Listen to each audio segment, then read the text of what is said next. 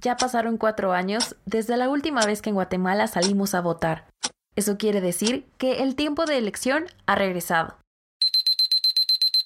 Pero, ¿cómo es el proceso electoral? ¿Qué papel tenemos como ciudadanas y ciudadanos en este proceso? Estas son algunas preguntas que vamos a resolver en el capítulo de hoy. Estás en el podcast de Red Ciudadana, un podcast de temporada, un espacio sonoro para entender de manera sencilla cómo funcionan y nos afectan los procesos públicos. En esta segunda temporada vamos a explorar el proceso electoral 2023. Bienvenida y bienvenido.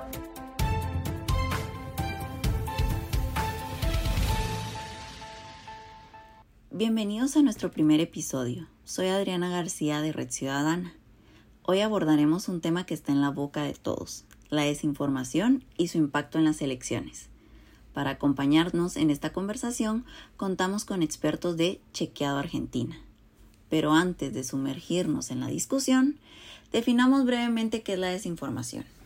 Se trata de información errónea compartida sin intenciones de dañar, a diferencia de la mala información que es compartida con la intención de engañar. Así que, ¿qué sucede cuando esta desinformación invade el proceso electoral? Vamos a descubrirlo. Bueno, muchas gracias. Em, quería así principalmente agradecer a Red Ciudadana y a Plaza Pública también por la posibilidad de compartir este espacio y bueno, a todos y todas las que están presentes acá para poder eh, compartir sobre, sobre estos temas. En un ratito va a comenzar Ana Laura García Luna, que es eh, la profesora de periodismo del programa de educación de chequeado y yo quería aprovechar para contarles un poquito acerca de Chequeado y del programa de educación. Em, Chequeado es una organización sin fines de lucro basada en Argentina que lucha contra la desinformación a través de principalmente cuatro programas. Por un lado está el programa de medios, que es el que produce contenido periodístico enfocado principalmente en verificaciones eh, y en chequeos, tanto de líderes públicos como medios de comunicación y desinformación viral. Por otro lado está el programa de innovación, que se enfoca justamente en innovar en formatos y en desarrollar tecnologías que ayudan a chequear mejor y más rápido. El programa de impacto y nuevas iniciativas, que está vinculado a la investigación respecto de el, fact-checking y, y, la desinformación, así que quienes estén interesados también pueden encontrar en, en, nuestra página, en chequeado.com, eh, un montón de información y recursos respecto de, bueno, qué sabemos hoy en día ¿no? sobre la dinámica de la, de la desinformación, de la desinformación electoral en particular y del fact-checking. Y el programa de educación, que eh, bueno, es el que, el que coordino y tiene principalmente dos líneas de trabajo. Una es la formación de periodistas en un sentido muy amplio, porque trabajamos tanto con, periodistas en actividad como también periodistas en formación, con profesores de periodismo de distintas universidades, comunicadores. Em, y otra línea de trabajo que tenemos es la alfabetización mediática informacional, en donde trabajamos con la ciudadanía en general y con mucho foco sobre todo en el sistema educativo, en escuelas, trabajando con, con docentes de escuela secundaria y con adolescentes. Así que bueno, esa es eh, la presentación que quería hacerles de Chequeado. Quería contarles también que desde Chequeado eh, lideramos y coordinamos LATAM Chequea, que es una red, una alianza de más de 35 organizaciones de fact-checking de América Latina, eh, en donde también participan algunas organizaciones de fact-checking de Estados Unidos y de España y, y de Portugal, que están incluidas porque vemos que hay algunas desinformaciones que justamente eh, se mueven ¿no? entre países y un poco a partir de eso también es que bueno, surge la posibilidad de, de hacer este encuentro, ¿no? ver que hay narrativas que son comunes en, en, distintos países y que podemos aprender los unos de los otros. Así que bueno, eso, muchas gracias de nuevo eh, y sin más los dejo con Ana Laura.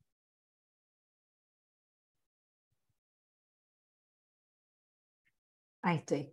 Bueno, buenos días, muchas gracias Milena por la presentación, muchas gracias también por supuesto a, Red Ciudadana y a Plaza Pública por esta posibilidad. Hoy nos acompaña también del equipo de chequeados Ceci Vázquez, este, que va a estar ahí eh, acompañando el foro, eh, el chat por si surgen preguntas, consultas y compartiendo algunos enlaces sobre lo que vamos a estar trabajando, así que por ahí, bueno, gracias Ceci que está por ahí también.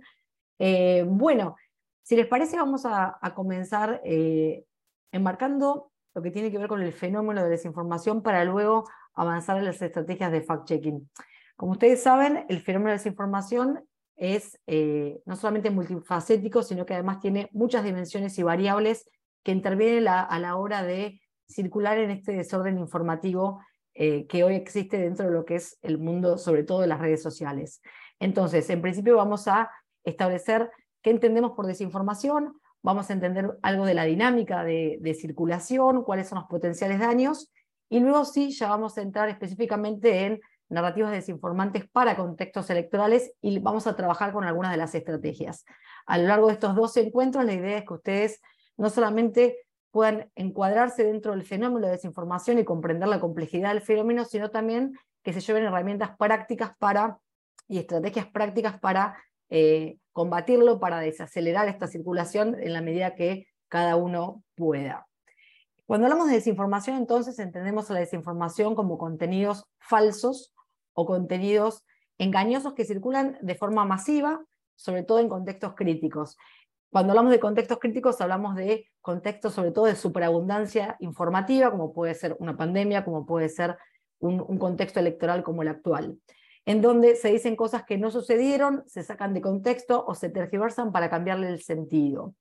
Obviamente, el fenómeno de desinformación es complejo porque opera sobre temas que nos generan incertidumbre, que nos generan polarización, que nos generan cierta radicalización respecto de esa cuestión. Tengamos en cuenta que cuando hablamos de desinformación hablamos de un contenido que de alguna manera alimenta nuestros prejuicios y nuestros sesgos. Es decir, si nosotros eh, evaluamos el éxito de la circulación de este tipo de contenidos, es porque muchas veces tiene que ver con que expresan eh, de alguna manera aquello que a, priori nosotros creemos, ¿no? O, expresan nuestra manera o alguna manera que tenemos de eh, entender ese tema. Por eso es tan complejo el fenómeno, porque no solamente tiene que ver con los agentes, los actores, los comportamientos desinformantes en sí, sino también nuestro rol como eh, sujetos por asumidores, es decir, sujetos que producimos y consumimos además contenidos, sobre todo en redes sociales. Es importante tener en cuenta que eh, nosotros como sujetos, en general, solemos creer o no creer aquellos contenidos que están alineados con eh, sobre todo con creencias previas, ¿no? Con sesgos propios, sesgos ya sea de confirmación, porque nosotros lo creemos previamente, o de autoridad, porque le damos eh, valor a esa fuente que nos dio ese contenido. Por lo tanto, el fenómeno no solamente es externo, sino también nos interpela a cada uno de nosotros como sujetos dentro de este ecosistema. Obviamente, también la desinformación circula, y sobre todo, en redes sociales y en sistemas de mensajería, por ejemplo, WhatsApp. Todas estas dimensiones son las que componen el fenómeno de la circulación y por eso es importante tener en cuenta que no es un fenómeno externo a nosotros, sino que cada uno de nosotros como sujetos consumidores de contenidos también somos parte de este proceso. ¿Cuáles son las etapas que tiene la desinformación? La desinformación en general eh, se desarrolla en esta era digital a través de cuatro etapas, que tienen que ver con la producción, el consumo, la difusión y la amplificación. Como les contaba, cuando nosotros hablamos de eh, este fenómeno y de estas etapas, también tenemos que tener en cuenta que en un ecosistema donde hay superabundancia de información, como sucede ahora, es decir, información generada por agentes desinformantes, eh, información generada por, por ejemplo, medios de comunicación e información generada por usuarios, en este ecosistema donde cada una de estas etapas eh, se van desarrollando de manera simultánea, nosotros muchas veces nos podemos convertir en agentes desinformantes en la medida que compartimos un contenido que a priori consideramos que eh, está alineado con nuestros sesgos o con nuestras creencias previas y generamos circulación. Ahora bien, dentro de estas etapas, obviamente el rol que tenemos cada uno de nosotros es diferente, no es lo mismo si uno eh, es parte de un medio de comunicación, si uno es un usuario particular o incluso gestionada por, eh, por ejemplo, eh, gobiernos o, por ejemplo, agentes que tienen influencia dentro de lo que es la circulación de la desinformación.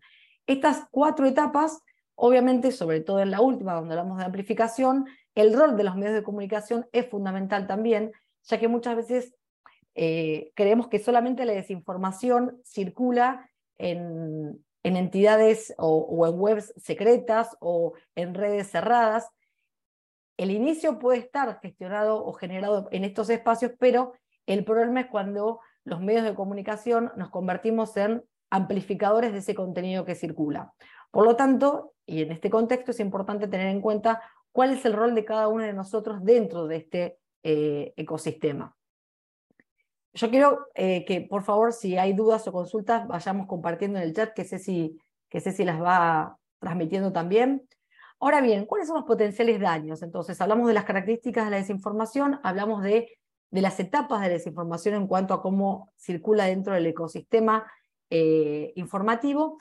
Y también acá es importantísimo recordar cuál, eh, cuáles son los potenciales daños que puede tener la desinformación. En términos generales, la desinformación puede afectar desde la salud, como fue en el caso de la pandemia, puede afectar eh, al sistema económico de un país, puede afectar a la confianza con los otros o en los otros, en el caso de desinformaciones que tienen que ver con algún tipo de contenido, por ejemplo, vinculado a acusaciones raciales o étnicas, eh, y también en este contexto de desinformación, particularmente electoral, existen dos grandes daños. ¿no? Uno tiene que ver con eh, el daño que se le puede causar o el potencial daño que se le puede causar a un candidato, a un grupo político o, a un partido en particular, y también y sobre todo al tejido democrático. Tengamos en cuenta que la desinformación eh, en contextos electorales afecta o puede afectar al desarrollo de un proceso de votación, un proceso de elección democrático. Por lo tanto, es más que importante, por eso celebramos estos espacios, generar eh, sobre todo conciencia respecto no solamente del el tipo de desinformación que circula, el rol que nosotros tenemos, sino también el impacto que puede llegar a tener en, eh, en los sistemas democráticos cuando hay desinformación específicamente electoral.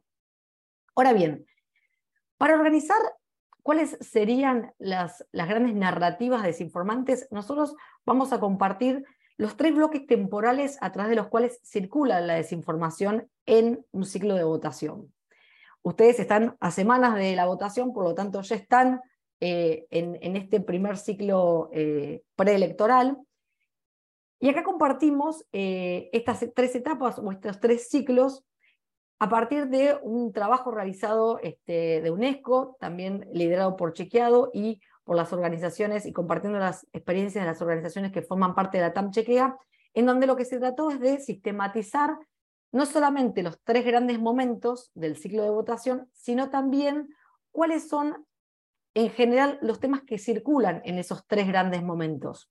Como les contaba al principio, la primera manera de combatir la desinformación es entender a qué se refiere el fenómeno, qué incluye el fenómeno, cómo somos parte de este fenómeno y también estar atentos a cuáles son los temas eh, a partir de los cuales se genera la desinformación. En general, y a partir de, como contaba Milena, de la, de la experiencia y del trabajo conjunto de organizaciones de la región, pudimos sistematizar algunas de las temáticas sobre las cuales después avanza la desinformación. Y acá también es importante tener en cuenta que cuando nosotros hablamos de estas temáticas, no necesariamente estas temáticas son abordadas en esos eh, periodos, sino que a veces sobre esas temáticas hay vacíos informativos. En esos vacíos informativos también es donde opera la desinformación. Por lo tanto, no solamente es, importante estar atentos sobre la desinformación que circula en relación a estos temas, sino la información que no circula, es decir, aquellos contenidos que no se saben sobre estas temáticas y que son necesarias tenerlas en cuenta eh, para cubrir esos vacíos informativos con información veraz y que no sean ocupados por agentes desinformantes. Entonces, si tuviéramos que dividir en tres grandes grupos o tres grandes etapas, tenemos la primera etapa, que es la preelectoral, donde en general circulan contenidos vinculados a patrones y censos, partidos, cómo se financian. Bueno, de hecho, eh, ustedes están en, este momento, eh, en, esta preetapa donde eh, se empieza a explicar cuáles van a ser los instrumentos de votación, cómo se va a sistematizar o contabilizar los votos, cuáles van a ser las reglas de campaña, cuáles van a ser los partidos y las candidaturas que están eh, en condiciones de presentarse a las elecciones, cuál es la información que va a aparecer en los padrones, si hay algo que modificar, si hay errores. Tengan en cuenta que eh, en este periodo es el periodo que va de alguna manera a generar las bases para el día de la votación propiamente dicha. ¿no? Toda la información que circule en este primer periodo es el que va a condicionar de qué manera se va a desarrollar el periodo electoral propiamente dicho. Por lo tanto, es importante desde, eh, desde las propias narrativas que se construyen, sobre todo en términos de circulación de información, que se tenga en cuenta que en estos casos hay que estar particularmente alerta sobre el tipo de contenido que circula. Cuando nosotros hablamos de esta primera etapa, que es ante la elección, es importante entonces tener en cuenta que hay que analizar o tendríamos que analizar qué es lo que circuló en otros países o en otras elecciones previas propias en términos de desinformación, porque esto se repite, esto vuelve a aparecer. Tengan en cuenta que la desinformación no solamente se repite en el mismo país, los tipos de desinformación, sino que a veces también va saltando o circulando de país en país, por lo tanto, un tipo de narrativa que circuló en un país puede aparecer eh, esa misma narrativa con las especificidades de ese país en otro, eh, en otro momento de, eleccionario de otro país. Por lo tanto, es importantísimo en, este, en esta primera etapa estar atentas a estas cuestiones. Después establecer cuáles son las debilidades que pueden ser explotadas por los desinformantes. Tengan en cuenta que hay determinados temas de agenda, de agenda, seguramente ustedes ahora, porque están en agenda, eh, estén pensando en ejemplos que les está sucediendo hoy eh, eh, hoy, hoy en día en relación a esta cuestión, bueno, establecer cuáles son esos temas de agenda y cuáles son los contenidos que yo puedo generar de calidad para sortear los posibles, las posibles desinformaciones que surjan sobre esta, sobre esta cuestión. También aparece la necesidad, esto obviamente tiene que ver sí con, con la realidad eleccionaria de cada país, pero es algo que circula o que sucede en general, que tiene que ver con conocer el perfil, el, perfil biográfico del candidato, sobre todo en aquellos casos que no son conocidos, es, un gran, es, una, es una de las narrativas desinformantes eh, establecer eh, historiales respecto de quién es ese candidato o qué hizo ese candidato. Entonces, es necesario cubrir ese vacío informativo, sobre todo en, aquellos, eh, en aquellas elecciones donde aparecen candidatos nuevos que quizás la ciudadanía no, no conoce su trayectoria, no conoce cuál fue su recorrido político, o su recorrido profesional, entonces es importante eh, estar atentos a esta cuestión porque ese vacío informativo después se puede llenar con desinformación. También entender la complejidad eh, que tiene el sistema electoral y sobre todo si hubo algún cambio. Eh, cuando se trabajan con algunas cuestiones o con algunos cambios que se van dando en los sistemas electorales de los países, o se incorpora algunos sistemas informáticos nuevos, como como puede ocurrir en el caso de Guatemala para, para hacer, esta, para hacer esta, eh, este recuento eh, preliminar, es necesario también ir informando a la ciudadanía respecto de eh, cómo va a ser este cambio, cómo se está implementando, cuáles son los riesgos, cuáles son las ventajas que puede llegar a tener. Advertir, obviamente, a las audiencias sobre estas posibles desinformaciones, si nosotros sabemos que sistemáticamente se repiten determinadas desinformaciones dentro de los sistemas electorales de nuestros países, nosotros podemos hacer lo que se llama pre-banking, que es generar contenido eh, con el objetivo ya de desacelerar la potencial circulación de desinformación sobre esa cuestión. Y además, por supuesto, siempre tener en cuenta, que esto es periodismo básicamente, siempre tener en cuenta la necesidad de tener fuentes de consultas para cada caso. En general, en estos tipos de temas donde hay una recurrencia eh, en la narrativa para ser utilizado como una desinformación o como un agente desinformante, el hecho de tener fuentes de consulta para eh, poder contrarrestar esta desinformación siempre eh, es valioso en esta instancia. Tengan en cuenta también que a veces las fuentes de consulta tienen que ser de otros países, dependiendo del contexto electoral y dependiendo de las características de cada uno de los países, a veces las fuentes de consulta también eh, pueden ser de otros países, pueden ser expertos de otros países que tienen otras miradas también respecto del propio sistema eh, electoral. Bien, esta es la primera etapa, la etapa antes de las elecciones. No sé si, estoy viendo que hay eh, chat, pero no sé si... Sí, eh, Ani, te cuento solo que sí, em, Ceci Toledo nos dice si habría posibilidad de que esta información se pueda facilitar para compartir en su comunidad, dado que en su comunidad existe mucha corrupción y mucha desinformación. Así que, luego de lo que escuchamos, en resumen podríamos decir que la desinformación no solo es un término de moda o algo que podemos ignorar, es una amenaza real y actual que puede tener consecuencias duraderas en nuestros sistemas democráticos. Es por eso que en los próximos episodios exploraremos más sobre cómo identificar y combatir la desinformación y el papel crucial que juegan los medios y la sociedad civil en esta batalla.